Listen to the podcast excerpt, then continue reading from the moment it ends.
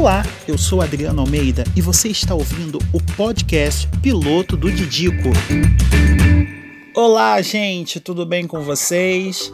Tá começando agora o Piloto do Didico e eu tô muito feliz de começar essa nova fase com vocês. Eu quero agradecer a cada um que pôde ouvir os episódios anteriores. Eu quero dizer que eu fiquei muito animado com o, o, o feedback que eu recebi de vocês sobre cada episódio. É, fazer os episódios todos os dias foi muito bom para mim. É, foi muito prazeroso fazer. E eu quero dizer para vocês que eu estou de volta. E dessa vez eu pretendo não parar por temporadas nós vamos ter uma sequência de episódios. Só que agora esses episódios vão ser semanais. Toda segunda-feira, sempre de manhã ou na madrugada, não sei. é, vocês vão poder ouvir o episódio novo. Por que segunda-feira? Porque segunda-feira é o dia oficial do trabalho, é o dia oficial de retorno, é o dia oficial de que droga, preciso sair da cama para pegar o ônibus de 5 e meia. É isso aí. Por isso eu quero que vocês sejam fiéis a mim e me ouçam toda segunda-feira aqui nesse mesmo canal e nesse mesmo horário. Lembrando que o piloto do Didico está disponível em todas as plataformas digitais, seja de áudio ou de vídeo. Como eu disse no último episódio, eu falei que o piloto do Didico ia sofrer algumas mudanças. E a principal é que a gente não ia focar apenas em transporte, mas sim em vivências. E essas vivências, elas vão passar tanto dentro quanto fora do transporte.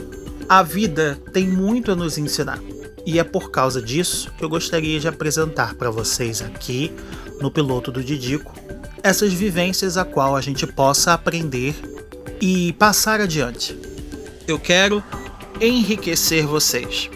E antes de enriquecer vocês, eu me enriqueço, porque eu vou, pesquiso, pego base, converso com amigos, e aí eu chego numa conclusão, né, de que, poxa, esse tema é legal para ser trabalhado. E aí eu vou lá e falo, hum, vai ser esse. Como é o tema de hoje?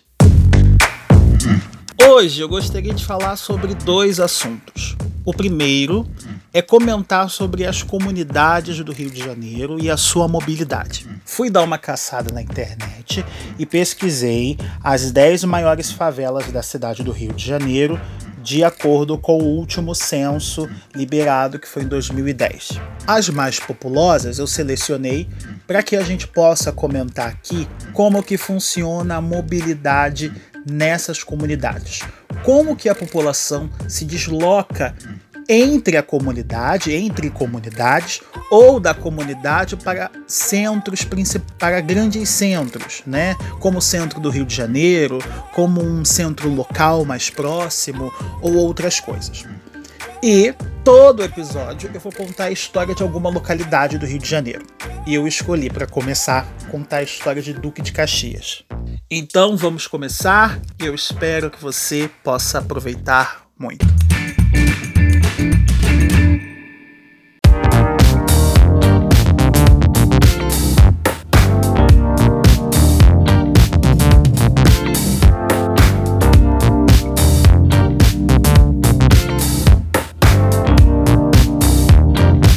Antes de começar a falar sobre esse tema, a pesquisar sobre esse tema, eu precisei pesquisar quais eram as maiores favelas do Rio de Janeiro, da cidade do Rio de Janeiro. E aí eu pesquisei por dados do censo 2010, que foi o último censo que tivemos por conta da pandemia. Nós não tivemos ainda o censo 2020, né, por questões de segurança. É, e temos aqui é, algumas comunidades, né, as 10 maiores. A primeira é a Rocinha, tem pouco mais de 69 mil habitantes.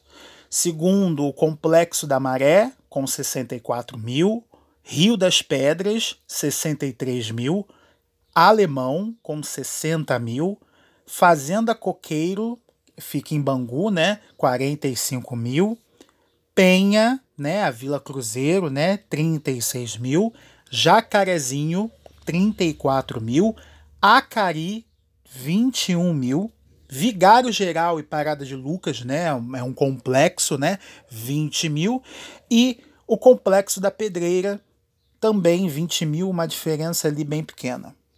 Então nós temos no ranking Rocinha, Maré, Rio das Pedras, Alemão e Coqueiro.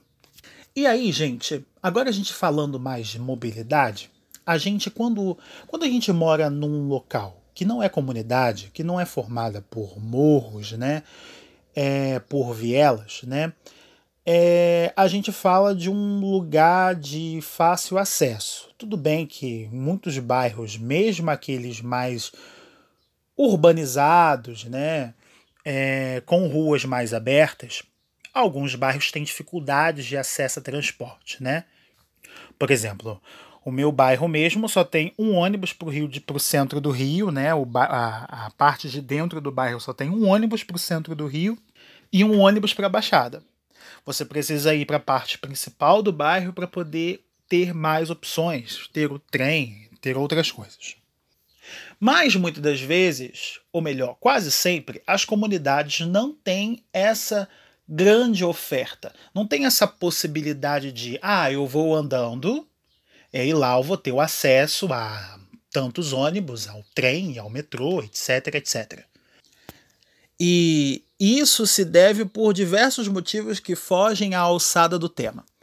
Mas a característica das comunidades do Rio de Janeiro impede, por exemplo, que ônibus cheguem a partes mais distantes do, da comunidade não conseguem subir os morros, não acessam as vielas, e aí é necessário toda uma estrutura diversa para que as pessoas possam se locomover, possam sair das comunidades.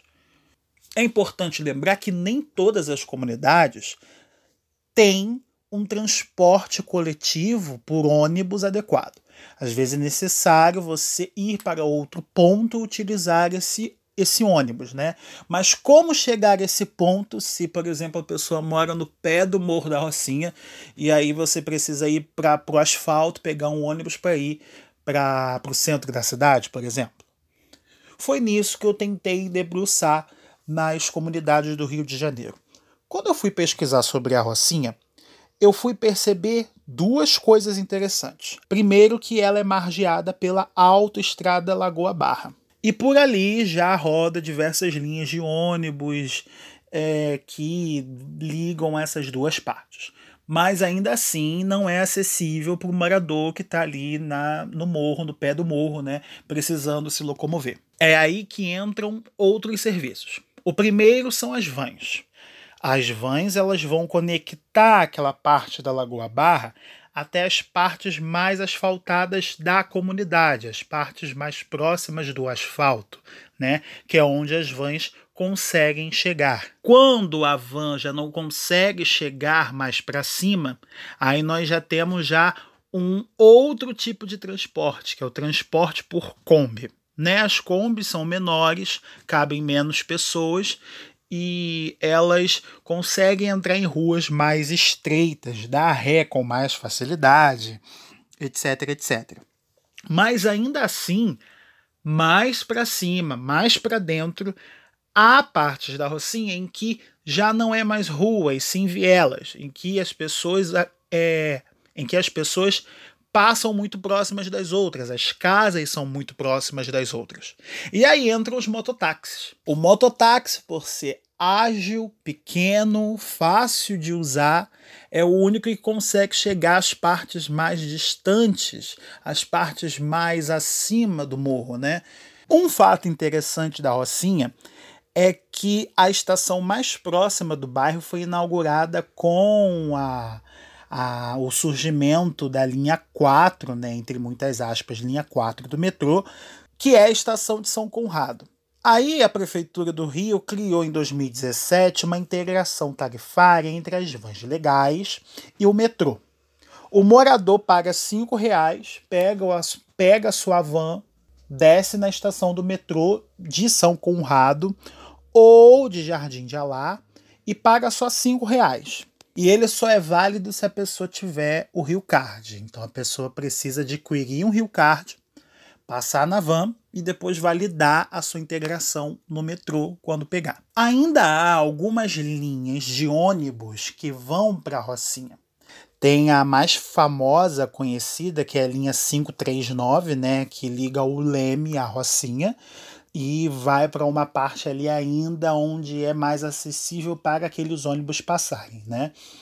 Ainda na mesma linha dos, do, do, das vans, mas majoritariamente, né, o acesso ali por dentro da Rocinha é por combis e principalmente mototáxis. Eu conversando com o meu amigo barra filho, filho de consideração, porque eu não tenho filho, Derek Almeida, ele me falou um pouquinho da vivência dele com o transporte, de como funciona na comunidade dele, que é o Morro da Babilônia. E ele me disse isso aqui. Então, aqui, como qualquer outro lugar, basicamente tem duas principais formas de, de transporte aqui no morro, que é a Kombi e, a, e o mototáxi. A Kombi faz o, o trajeto somente pela ladeira, né? E o mototáxi faz outros acessos também, entre outros acessos da, da comunidade. Nas vielas, nos acessos mais estreitos, enfim. Mais para dentro mesmo do morro. E há muito tempo atrás, há muitos anos atrás, tinha uma van que é daqui, que é daqui do bairro até a Rocinha, daqui do Leme até a Rocinha. E aí essa van, o ponto final da van, era aqui no morro, na ladeira. E as pessoas também usavam isso, mas há muito tempo atrás, quando existiam vans, quando existia uma frequência maior de, de transporte por van. Esses dois meios de transporte aqui no morro, tanto a Kombi quanto é, o mototáxi, são muito usados porque a ladeira aqui no morro é muito alta. Então as pessoas geralmente usam bastante. Principalmente as pessoas mais velhas, né? Que precisam subir o morro, enfim. Tem muita gente idosa aqui. E a galera mais nova não usa tanto, usa mais o mototáxi, mas a galera mais velha usa tudo. Tá vendo como é que funciona lá? Tem a parte das combis, tem os mototáxis, né, que vão para as partes mais distantes, mas bem ou mal na pista também tem uma oferta é, maior de ônibus, ainda tem o metrô, conexão com o metrô, etc.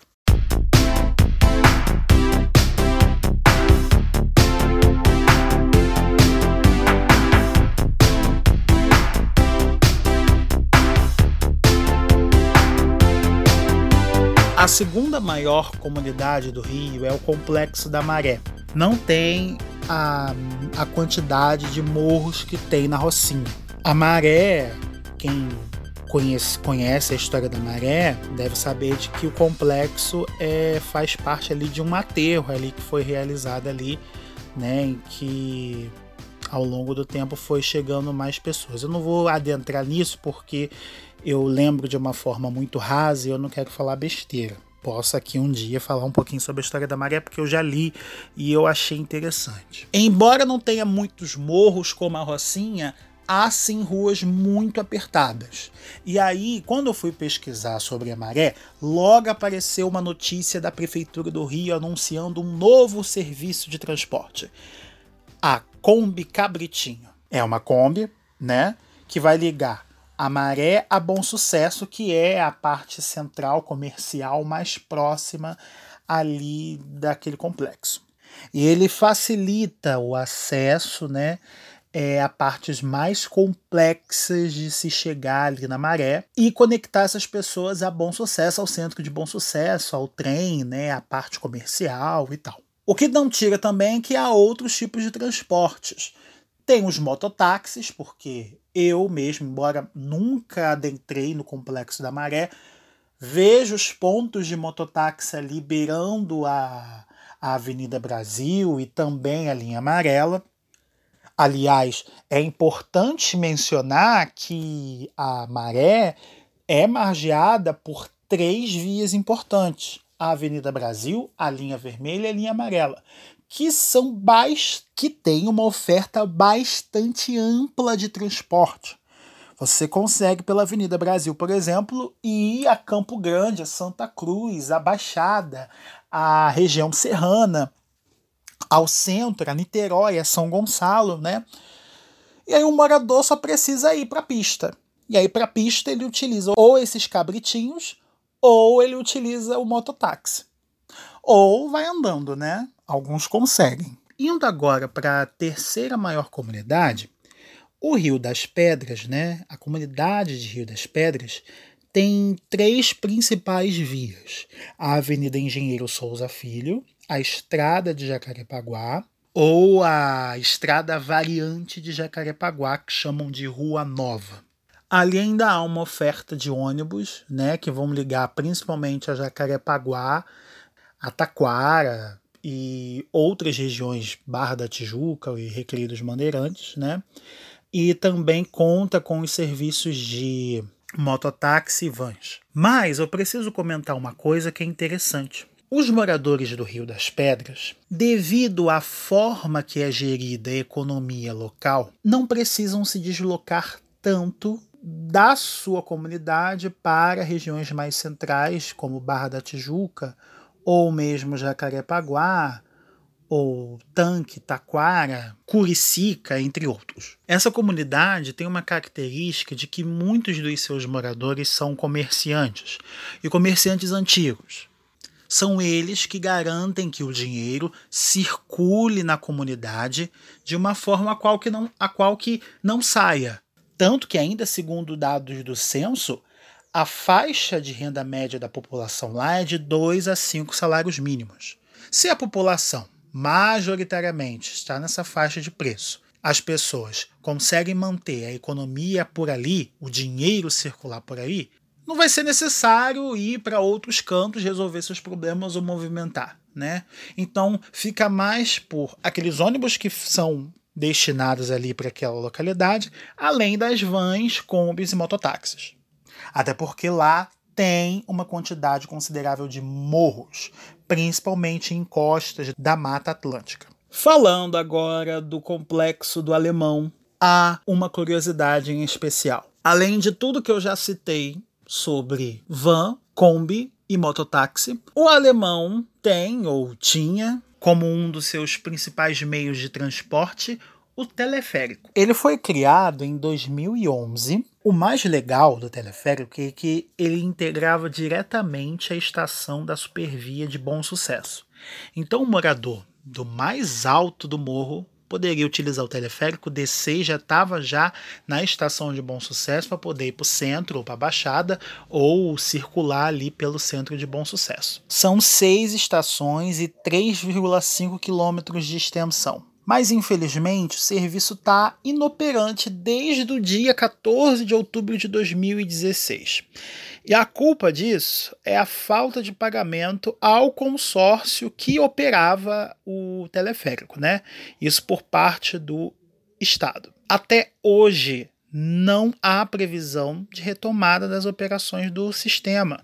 O mais triste é que o sistema transportava 10 mil pessoas por dia. Era muito eficaz, principalmente para quem morava no, no alto do morro, na última estação, que se chamava Palmeiras, e por em 16 minutos a pessoa já estava já na estação de bom sucesso. Eu sinceramente torço para que a comunidade possa ter de volta o seu teleférico e possa facilitar o transporte, porque mesmo de mototáxi, obviamente não ia, não ia ser 16 minutos o, o tempo de, de travessia das Palmeiras até a estação de Bom Sucesso. É uma perda inestimável.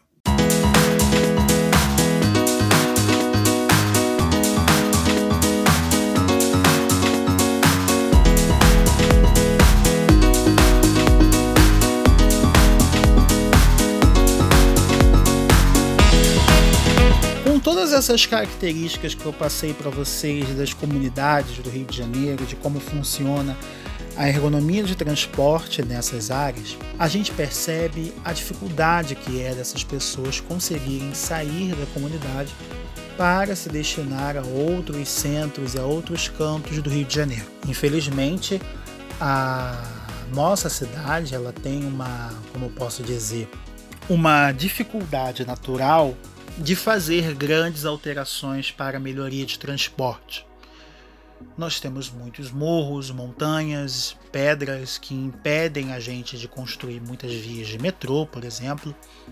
Mas tudo isso se é estudado e a gente não está no século passado para não ter estudo suficiente para saber o que se pode e o que não se pode fazer é, em determinada área para melhorar o sistema de transportes nessas regiões.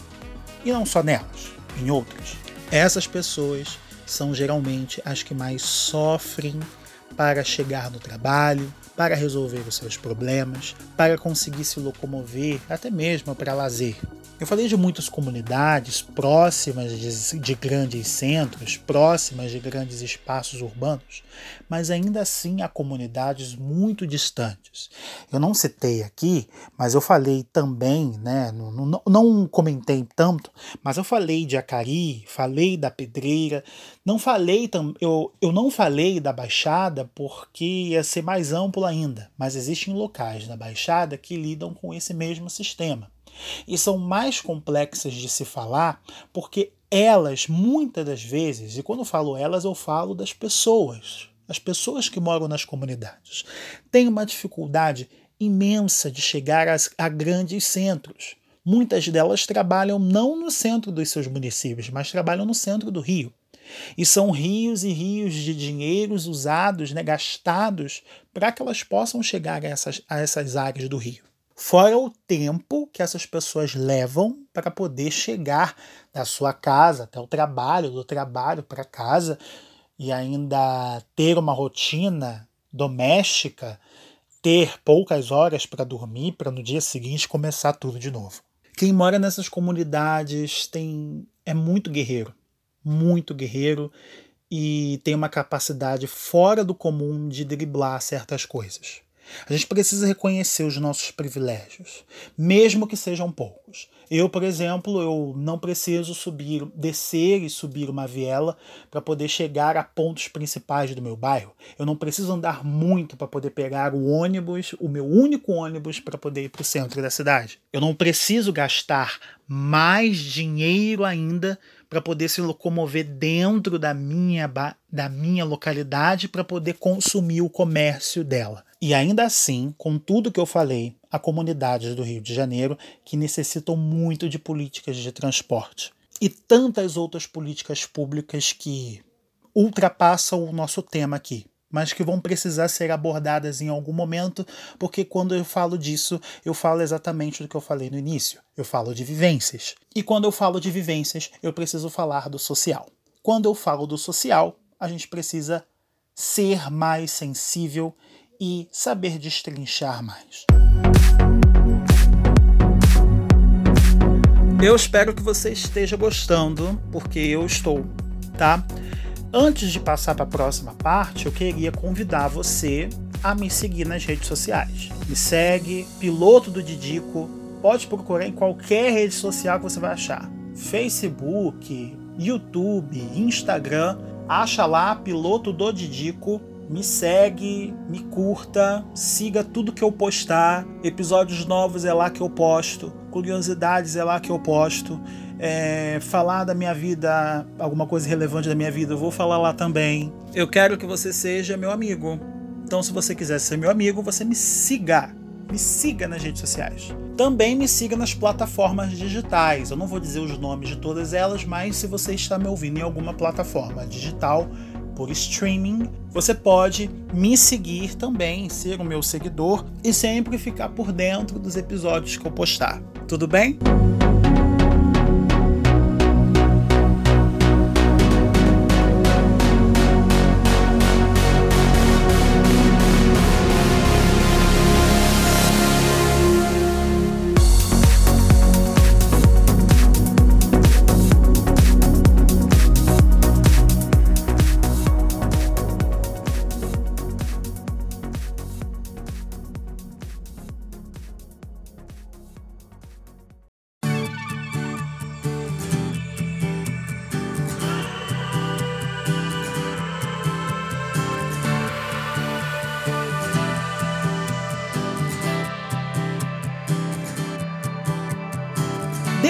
Nosso piloto do Didico, eu vou contar a história de alguma localidade do Rio de Janeiro, seja bairro, seja cidade, seja região ou qualquer outra curiosidade, eu vou comentar aqui.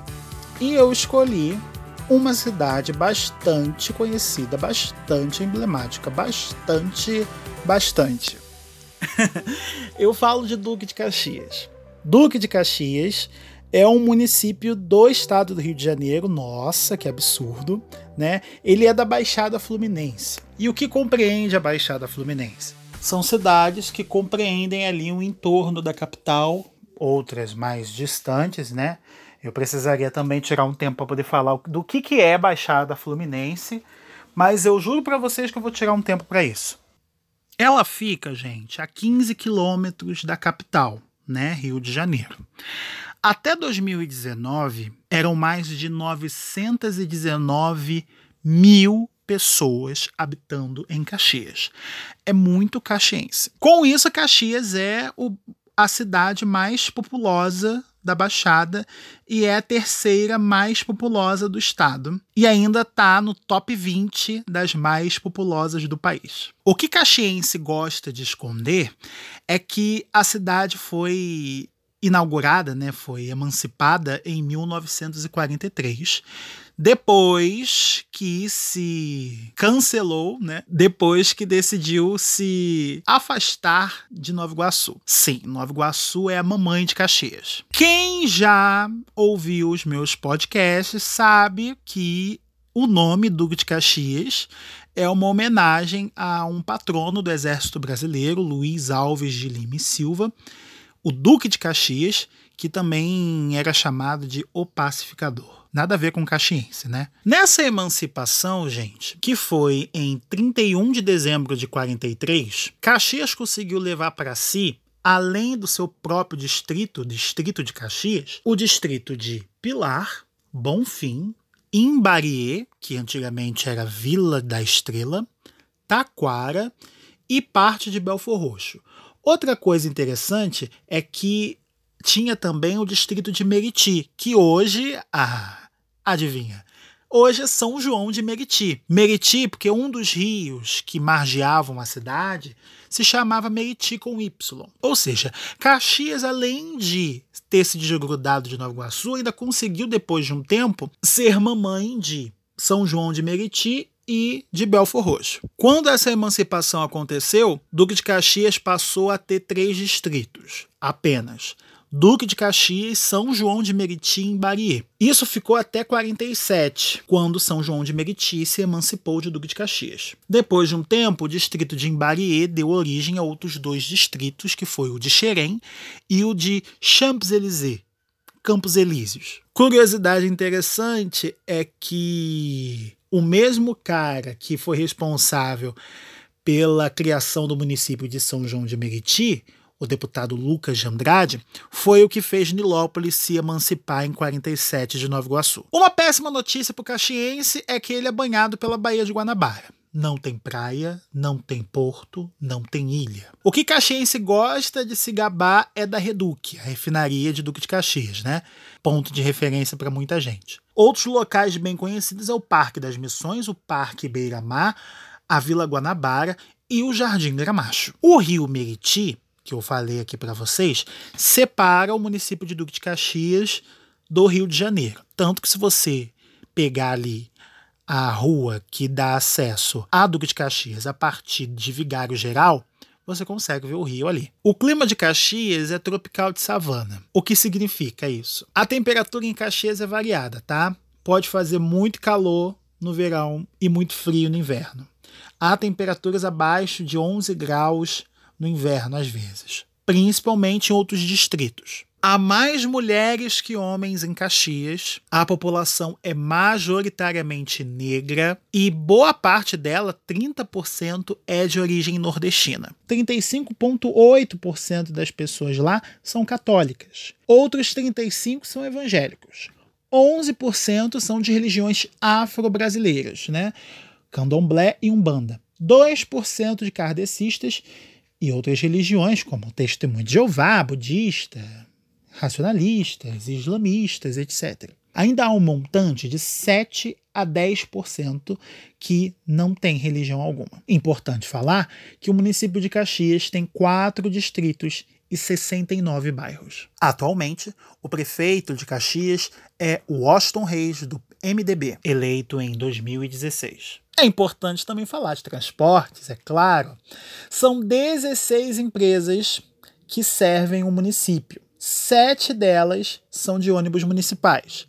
Temos Aviação União, Transportes Fábio, Transportes Santo Antônio, Autoviação Reginas, Auto Ônibus Vera Cruz, Trel e Transportes Machado. São empresas que ligam Caxias a outros municípios: Fábios, Flores, Master, Nilopolitana, Beira Mar, Rio Minho, Jurema, Limousine Carioca, Vera Cruz, União, Santo Antônio, Trel, Machado, Única Petrópolis e Fácil. As principais vias de Caxias são a Washington Luiz, a BR-140, a rodovia Santos Dumont, a linha vermelha, a Avenida Presidente Kennedy, a Estrada Velha e o Arco Metropolitano. Caxias também tem transporte ferroviário, é atendida pela Supervia através do ramal Saracuruna e conta com as estações de Duque de Caxias, Corte 8, Gramacho, Campos Elíseos, Jardim Primavera e Saracuruna. Um dos pontos culturais mais emblemáticos de Caxias é o Teatro Municipal Raul Cortez. Ele fica ali bem no centrão de Caxias. Além disso, tem a Biblioteca Pública Leonel de Moura Brizola. Ali tem mais de 10 mil obras e o teatro, né, o Raul Cortez, é composto de 440 lugares. Para fechar, Caxias tem datas importantes, como o Dia Municipal da Cultura, dia 21 de março, o Dia da Baixada Fluminense, dia 30 de abril, o dia 25 de agosto, dia do patrono do município, né, o Luiz Alves de Lima e Souza, que é feriado municipal, o dia 31 de dezembro, que é o dia da emancipação do município, e o dia 13 de junho, que é o dia do padroeiro do município, Santo Antônio, que é feriado. Essa é a história de Duque de Caxias. Eu espero que você tenha gostado. Se você tem alguma dúvida, opinião, crítica, quer acrescentar coisas a esse debate e a tantos outros, me segue, me segue nas redes sociais, Piloto do Didico. Me procura lá no Facebook, no Instagram em tudo que você pode achar, tá? Que você possa ser muito feliz essa semana. Até a próxima.